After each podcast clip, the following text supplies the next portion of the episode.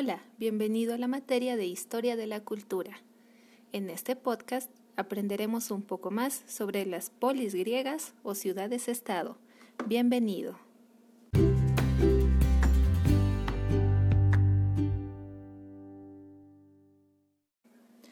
Las polis griegas aparecieron alrededor del siglo 8 a.C.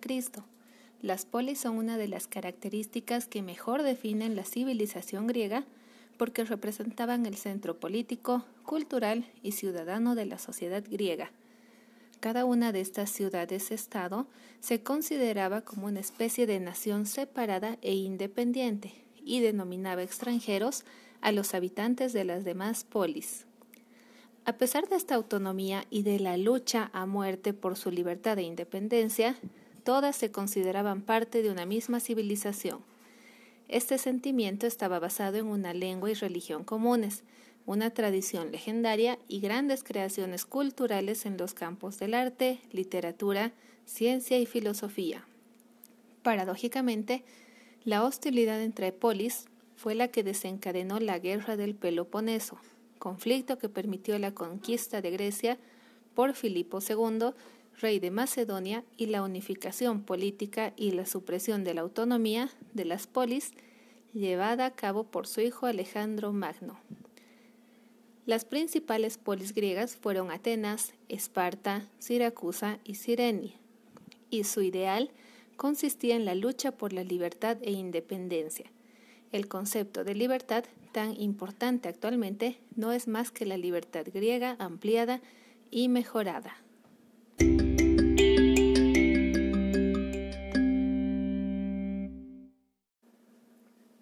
Características comunes. Todas las polis, independientemente de la época o el lugar, presentan elementos comunes. 1. Extensión territorial reducida con un núcleo urbano en el que se situaba el centro político, administrativo, comercial y religioso, y un pequeño territorio rural para pastos y cultivos. Su extensión media solía ser de 80 a 90 kilómetros cuadrados, con alrededor de 3.000 a 5.000 habitantes, lo que permitía que se conocieran todos entre sí. Las únicas polis que consiguieron dominar extensiones considerables fueron Atenas y Esparta, las dos grandes potencias del mundo heleno. 2. Independencia económica.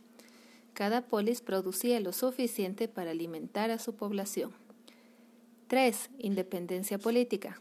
Las polis eran libres, no estaban sometidas a otra ciudad ni a ningún poder extranjero. 4. Estructura social formada por ciudadanos con derechos y esclavos sin ningún derecho. 5. Espíritu cívico. Respeto por la ley e importante participación ciudadana en los asuntos de la comunidad. 6. Culto religioso común.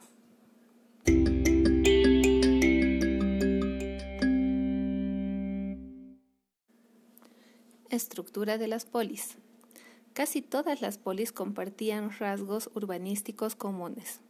En primer lugar, podemos destacar la Acrópolis o Ciudad Alta, una fortaleza o ciudadela fortificada que se construía aprovechando alguna elevación del terreno, como la cima de una colina, y era el lugar donde se resguardaban, en caso de conflicto bélico, todos los miembros de la comunidad, ciudadanos, artesanos, campesinos, mercaderes y esclavos, y donde se construían los edificios políticos, económicos y religiosos de la polis.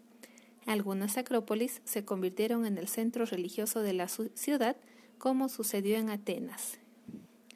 También podemos destacar la ágora o plaza pública, constituida como el centro neurálgico de la polis en el que se concentraba la actividad comercial y el mercado, además de la actividad cultural y pública.